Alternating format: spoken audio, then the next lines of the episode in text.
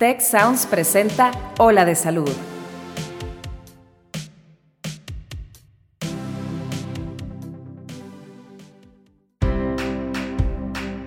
Esto es Ola de Salud. Yo soy Mauricio Torres y aquí comienza tu ruta de bienestar. Hola, ¿qué tal amigos? ¿Cómo están? Bienvenidos a un nuevo episodio de Ola de Salud.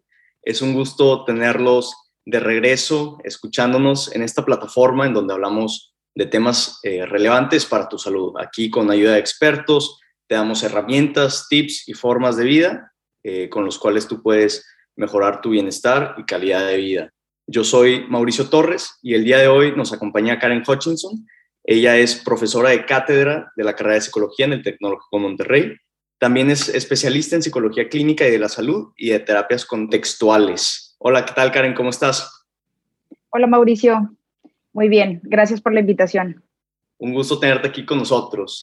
El día de hoy queremos hablar de un tema que en lo personal me resulta fascinante este, y es cómo todo el tema de, las redes sociales y el, que estamos nosotros conectados todo el tiempo al Internet tiene un impacto en, eh, sobre nuestras vidas. Eh, pues bueno, dando un poco de contexto, eh, yo creo que todos los que nos escuchan el día de hoy lo han vivido en, pues día a día y especialmente esto se ha resaltado durante la pandemia, el, el cómo casi toda nuestra rutina, todos nuestros días es estar pegados a una pantalla, o sea, eh, tanto en nuestros trabajos eh, como en la forma en que recibimos educación eh, durante el COVID, incluso en nuestro tiempo libre, o sea, la forma en que nosotros socializamos y descansamos viendo películas o, series y estamos todo el día pegados a una pantalla. Entonces, Karen, quiero preguntarte, primero que nada, ¿por qué el estar pegados tanto tiempo a una pantalla es un problema?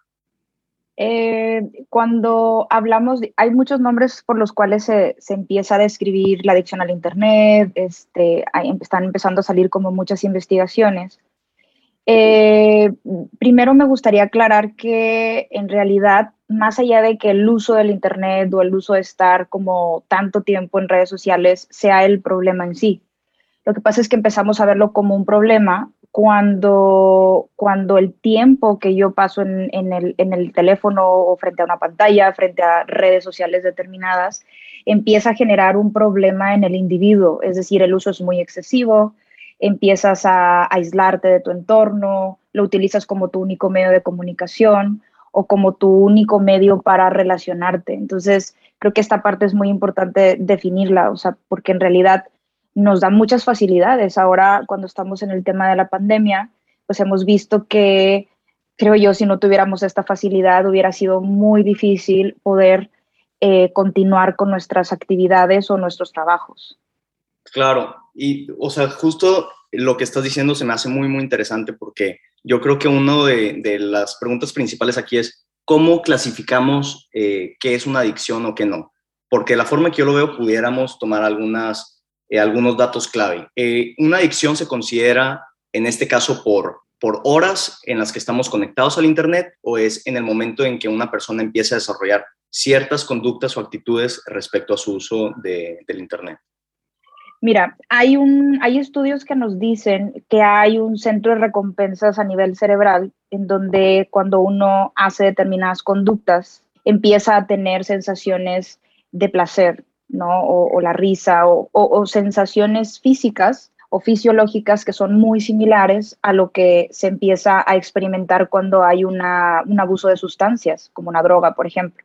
Esto lo vemos mucho, por ejemplo, con estas personas que, que son adictas al juego, por ejemplo, bueno, son, son circuitos cerebrales muy similares. Entonces, la diferencia es que una adicción, pues, eh, depende de una sustancia, pero en este caso es más una conducta.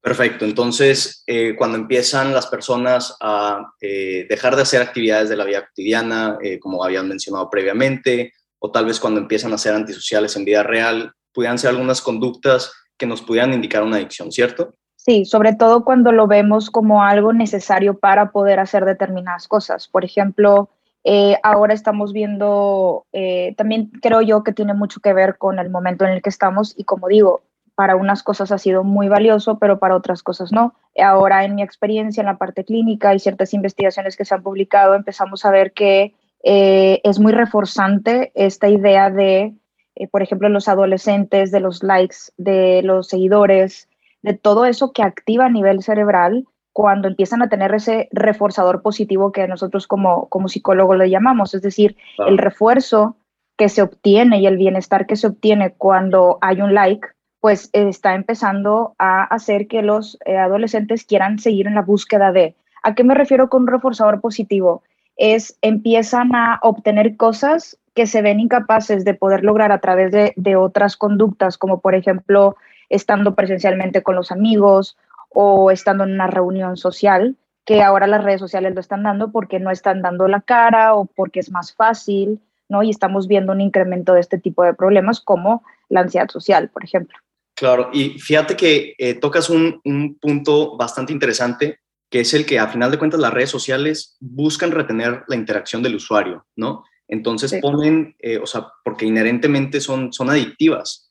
Eh, y lo pongo como, como ejemplo algunos mecanismos que tienen las redes sociales, como el autoplay, ¿no? En, que vemos a veces en YouTube, en donde se acaba un video y enseguida empieza otro o también esta cuestión del, scroll infinito, en donde tú lo único que tienes que hacer en plataformas como Instagram o TikTok es únicamente seguir deslizando el, eh, tu dedo y vas consumiendo más, más este, pues, contenido a final de cuentas. Y quiero resaltar la diferencia entre esto y, no sé, por ejemplo, leer un libro, en donde al final de la página o al final de un capítulo las personas se pueden detener un poco, eh, tal vez pensar en algo, alguna otra cosa, retomar alguna otra actividad. Y las redes sociales no se prestan a eso, ¿verdad? O sea, porque a final de cuentas buscan ser adictivas. Hay un, un estudio muy interesante este, que lo publica el Royal Society eh, de Salud Pública del Reino Unido en el 2017, en donde dice que las redes sociales en adolescentes son más adictivas que el cigarro y el, alcohol.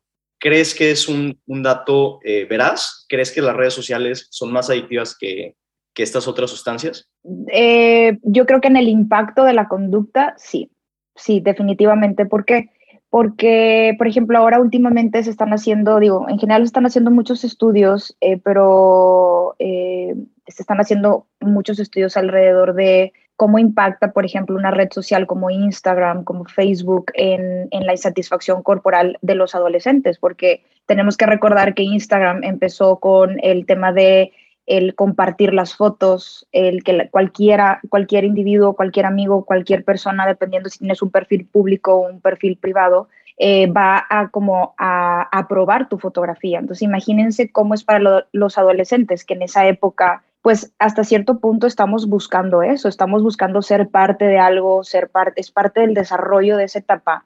Imagínense lo reforzante y lo gratificante que puede ser que un adolescente empiece a subir una fotografía, empezar a sentirse aprobado, empezarse a sentir este, aceptado por esta parte, claro que va a implicar que tú eh, o la probabilidad de que sigan eh, favoreciendo esta conducta es muy probable. Eh, te voy a poner el ejemplo que tal vez puede entenderse un poco mejor. Cuando una persona es adicta al juego, pues empieza a tener un reforzador positivo porque empieza a tener una ganancia, aun y cuando esté perdiendo más, ¿no? Pero esa sensación de placer que es poder incrementar y, todo lo que implica, ¿no? Una máquina de estas, pues la música, eh, los colores y tal, redes sociales es igual para los adolescentes, todo lo que empiezan a ofrecerte, todo lo que empiezas a ganar. Eh, mi, mi mayor trabajo es en adolescentes, adultos jóvenes y noto cómo eh, ahora la interacción social es a través de redes sociales, el conocer incluso una pareja a través de Instagram, de Facebook, y, ahora que no tenemos tanto contacto social por el tema de la pandemia, es muy reforzante que empiecen a buscar esa aceptación y esa búsqueda de, reforzador.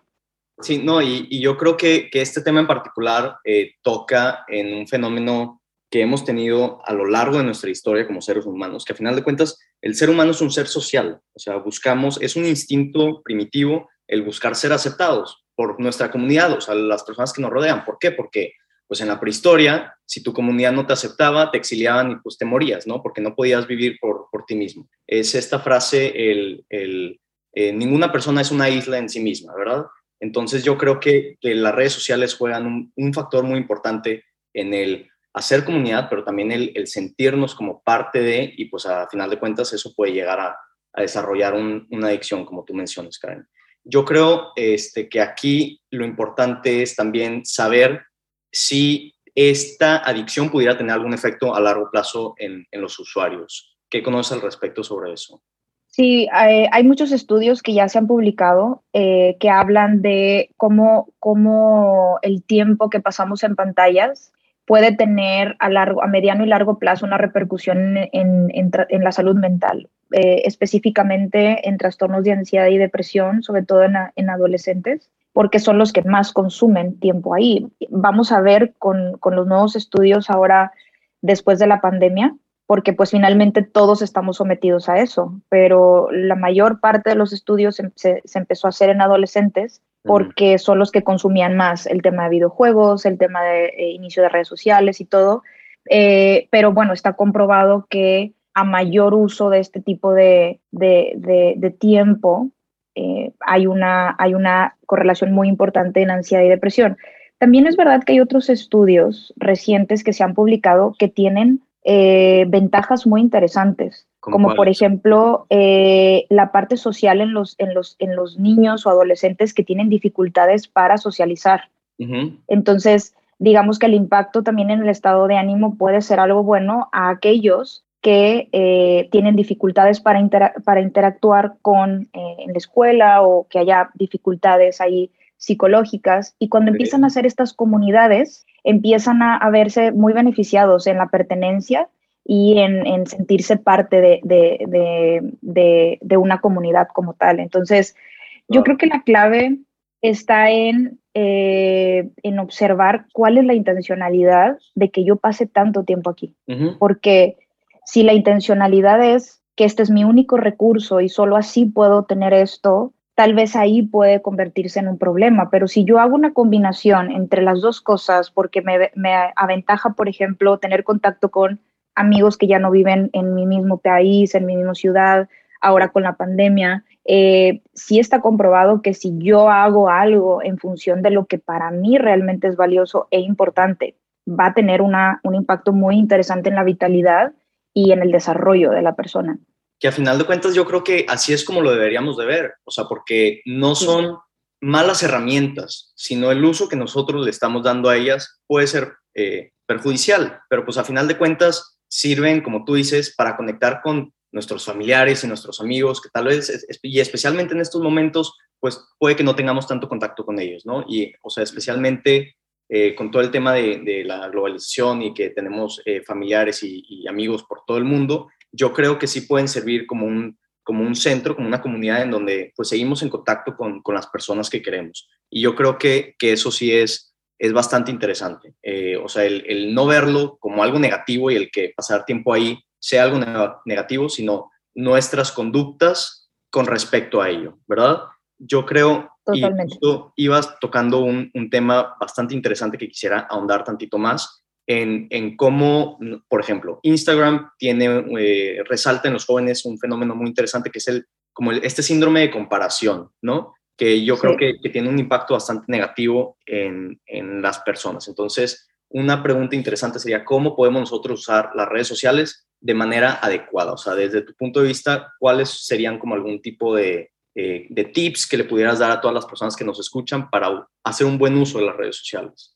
Sí, primero me gustaría aclarar esto tan importante que mencionas, que tiene que ver con, eh, ahora estamos viendo este fenómeno de la búsqueda de aprobación y, cómo puede repercutir mucho en la autoestima de todos cuando el uso de redes sociales está enfocada justo a eh, sentirme mejor conmigo mismo a través de un like o a través de eh, cuántos seguidores tengo o a través de eh, qué piensan de mi, de mi, fotografía. ¿Por qué? Porque estamos viendo todo este fenómeno del body shaming y todo el, el, acoso dentro de redes sociales en donde cualquiera puede escribir, cualquiera puede opinar y no sabemos cómo va a repercutir en cada uno de los individuos. Habrá algunos individuos que tienen un poco más de fortalezas para diferenciarse de esta comparación que dices, pero habrá otros que están o que el uso de redes sociales es la búsqueda de poder eh, pertenecer a algo. Entonces, una de las cosas que puede ayudar mucho es eh, ser muy conscientes de eh, qué es lo que yo deseo ver en redes sociales, qué es lo que, que, se apega a lo que a mi vida le da un sentido o le hace sentirse equilibrado o estable de lo que yo estoy viendo, es decir, inclusive hasta con la gente que seguimos, los influencers, el tipo de fotos que quiero ver, porque muchas veces se convierte como nuestro único eh, canal de comunicación, entonces ahí tenemos todo, noticias, tenemos amigos, tenemos, eh, ahora se está viendo mucho el tema de las dietas, está viendo mucho el tema de la imagen corporal, entonces yo creo que hay que saber, como lo haríamos con otras cosas, eh, utilizar cada cosa para un objetivo en particular. Por ejemplo, si voy a ver noticias, pues elegir un canal que para mí sea enfocado a y tener ahora con el COVID, pues tener un tiempo limitado, ¿no? De, estar expuesto a tantas noticias, estar enterado, pero no estar todo el tiempo en eso, ¿no? A lo mejor me gusta seguir personas que eh, comunican una vida saludable, pero eso es muy distinto que todo mi Instagram sea de dietas y de cómo bajar de peso, por ejemplo, o cómo llegar a una figura ideal. Entonces, creo que una, una estrategia muy importante que todos debemos hacer es ser conscientes de eh, elegir lo que queremos seguir en base a lo que a nosotros nos, nos motivaría a estar bien, a estar estables. Claro, o sea, y yo creo que aquí mencionas algunos puntos muy, muy importantes y creo que nosotros con estas herramientas tenemos la posibilidad de nosotros seguir el contenido que queremos ver. O sea, me pongo a mí, por ejemplo, en, en Instagram, sigo a mis amigos, a mis familiares, pero también sigo algunas otras cuentas. A mí me encanta el fútbol americano, entonces sigo a mis Green Bay Packers. A mí, digo, no sé absolutamente nada de, arquitectura y diseño, pero sigo estas otras páginas, estas otras cuentas que me van a dar algún tipo de contenido nuevo que no está únicamente basado en una sola prioridad de mi vida, ¿verdad? Entonces, el, el, también estar complementando con otras cuentas que nos pudieran dar alguna mayor diversidad del contenido que vemos. Eh, también quiero poner, por ejemplo, eh, yo uso diferentes redes sociales para diferentes propósitos, ¿no? Mi Twitter es mi cuenta donde únicamente sigo cuentas y eh, personas relacionadas a, la salud, ¿no? Es como mi cuenta médica profesional. Este, Facebook, la verdad es que ya casi no lo uso. Este, Snapchat lo borré hace rato. Y este último año he tenido un problema muy, muy grande yo, especialmente con TikTok. ¿Por qué? Porque a veces me podía pasar horas o sea, y viendo contenido que la verdad es que no me aporta, entonces hace un par de semanas decidí también borrarlo. ¿Por qué? Porque yo mismo me di cuenta de que no me estaba aportando absolutamente nada en mi vida, ¿no? Entonces, creo que este es el sistema como de, eh, que mencionas de, de compartimentalizar nuestras redes sociales puede ser bastante efectivo. Si nosotros decimos, oye, ¿sabes qué? Quiero tener una red social en donde pueda buscar información. Bueno, ¿cuál es la mejor red social que me pueda ayudar a ese propósito? ¿No? O también quiero una red social que, me, que quiero que me ayude a conectar con todas esas personas que no estoy viendo este año. Bueno, ¿cuál puede ser esa red social? Y únicamente usarla para eso, ¿no? Eh, yo creo que... Nosotros, eh, sí, creo que esa parte es importante porque eso habla desde un enfoque psicológico, eh, una estrategia que le llamamos control de contingencias. Es decir, si tú tienes un control acerca de una determinada conducta, pues va a aparecer cuando tú deseas que aparezca, ¿no? O va a quitarse cuando puede ser perjudicial. Entonces, eh, si te fijas, esto, esto que dices es tan importante, eh, es, esta es la conciencia de la que yo invito a tener, como, como poder observar qué es lo que yo quiero encontrar aquí, porque todas las redes sociales puedes encontrar exactamente lo mismo. Claro.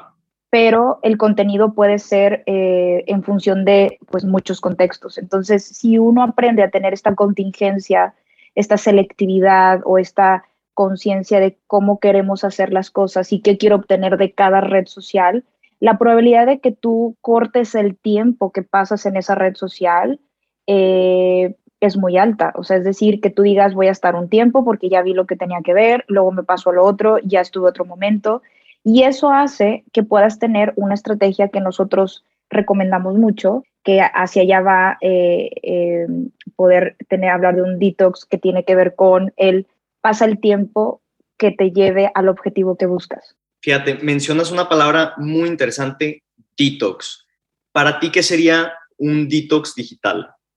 Precisamente con esto que estamos hablando, o sea, eh, no pasar del todo al nada, ni tampoco quedarnos solo con una, sino poder eh, preguntarnos nosotros qué es lo que para mí es importante. O sea, eh, esto de estar, por ejemplo, enterado en, en, Twitter acerca de toda la cuestión médica porque para mí es importante. Bueno, para mí es importante saber cómo estamos en tema de la pandemia, qué debo saber, los cuidados, pues enterarte un poco del mundo, ¿no? Habrá otros que dicen, ¿sabes qué? Ahora con todo el tema de YouTube, eh, que muchos periodistas y todo esto se ha pasado hacia, esta plataforma, pues sus noticieros están en YouTube, ¿no? Y habrá otra persona que lo, lo, ve, lo ve en otro lado. Entonces, yo, yo creo que la mejor forma de ver este detox es tener un descanso de las redes sociales, pero ese descanso lo vamos a tener siempre y cuando no caigamos en este todo nada, ¿no? Sino es siendo, pues, mi conexión con los demás, cómo va a ser, y mi trabajo, cómo va a ser. Por ejemplo, un detox de, del tema del trabajo tiene que ver con,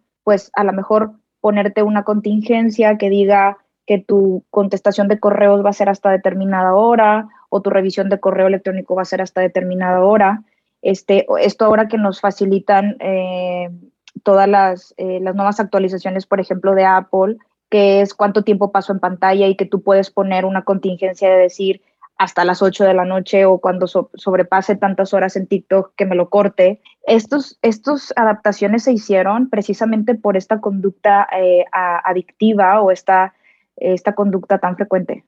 Sí, y no, no solo ha sido un tema de redes sociales, sino verdaderamente estamos conectados todo el tiempo. Eh, como tú dices, sí ha habido algunos esfuerzos, incluso legalmente, en países como Francia, entre otros, en donde se están intentando eh, demarcar líneas claras entre la vida laboral y la personal, ¿no? Eh, porque de repente te puede llegar un correo a las 9 de la noche y te lo marcan así como urgente, lo tienes que contestar ya, si no se va a caer el mundo. Y pues nuestro instinto es obviamente contestarlo y ahí estamos usando tiempo que nosotros deberíamos de estar descansando para trabajar, ¿no? Es un fenómeno muy interesante que, en inglés se llama always on, o sea, siempre estamos conectados. Eh, a ti en lo personal, Karen, si yo te mandara un mensaje por WhatsApp o un mail, ¿como cuánto tiempo te tardarías en contestar? Nada más por, por curiosidad. Eh, fíjate que eso ha sido, y yo creo que todos, a, pesar de tener conocimiento, trabajamos en nosotros mismos. Eh, yo pongo muchas contingencias en eso, precisamente, por ejemplo, yo ahora eh, mi consulta psicológica la tengo online, entonces la mayor parte, que eso ha sido interesante, hemos visto mayor como mayor impacto. Y creo que ojalá salgan estudios pronto. Entonces, pues el tiempo que yo estoy, si lo ponemos en un contexto así sencillo de explicar, pues yo tengo la facilidad de estar haciendo varias cosas al mismo tiempo, en el sentido de que puedo estar en consulta, puedo estar viendo un mensaje y puedo estar contestando un correo, ¿no? Pero precisamente eso es una de las estrategias que plantean como parte del de, detox de redes sociales. Por ejemplo, todas estas estrategias y prácticas que ahora se escuchan mucho que tienen que ver con el mindfulness y con la conciencia plena, hablan de que trabajes mucho y te esfuerces mucho en hacer una cosa a la vez, y que estés involucrado y participando en la experiencia tal cual es, ¿no? Entonces, de poder, creo que todos podemos hacer o estar haciendo todo al mismo tiempo, ¿no? Pero creo que eh, hay que ser conscientes de eso. Yo contesto hasta que, a menos que sea una emergencia, ¿verdad? Yo contesto hasta que termino la actividad que estoy haciendo. Ok. Eh, yo creo que... Trato de ponerme esa regla. es, es, un, es, un, punto de buena práctica, así, así lo voy a decir. O sea, el, si estás haciendo una actividad, al menos de que el mensaje o el correo sea urgente, te esperas a que termines lo que estás haciendo para poder contestarlo. Se me hace un excelente punto. Mira, esta parte creo que es importante aclararla y creo que profundizarla. Algo que generan también las redes sociales es que la recompensa es inmediata. Entonces, uno aprende a que si hace más rápido las cosas, por ejemplo, va a tener mayores recompensas más rápido. Y eso genera un fenómeno que es justo lo que tú mencionabas hace un momento, de la presión que sentimos de tener que responder ya, ¿no? Porque parece ser que ya me puedo quitar el pendiente, parece que ya puedo resolver el mundo, puedo resolver este negocio, pero eso nos lleva a que nos convirtamos en seres menos tolerantes a ese malestar. Entonces creo que es parte fundamental que todos trabajemos en ese malestar que puede generar el hecho de, pues ya quisiera que se resolviera esto, pero eh, estoy en otra actividad, ¿no? El tolerar que puede, las cosas pueden esperar y que eso no, no necesariamente va a repercutir en la consecuencia, creo que eso es algo que se está perdiendo un poco. Porque aparte no es ese mensaje el que estás contestando, o sea, resuelves ese problema y llega otro y otro y otro y al final no contestas uno, sino contestas una serie de mensajes y luego ya se te acabó tu tiempo para descansar, ¿no? Entonces, yo creo que de aquí podemos sacar eh, varios, les vamos a decir puntos de buenas prácticas, ¿no? El, limitar, el, o, sea, poner nosotros horarios para revisar redes sociales o, estar conectados en, en, general al Internet. A mí algo que me ha funcionado bastante, y yo creo que a muchos de los que nos escuchan también les pudiera funcionar, es limitar las notificaciones que nos salen en los celulares o incluso quitarlas por completo, o sea, que no te estén llegando notificaciones y si quieres ver algún mensaje, que entres a esa aplicación, ¿verdad? A mí en lo personal me ha funcionado, tal vez algunos de los que nos escuchan también lo puedan implementar como punto de buena práctica para, para limitar el uso de, de, redes sociales y el Internet.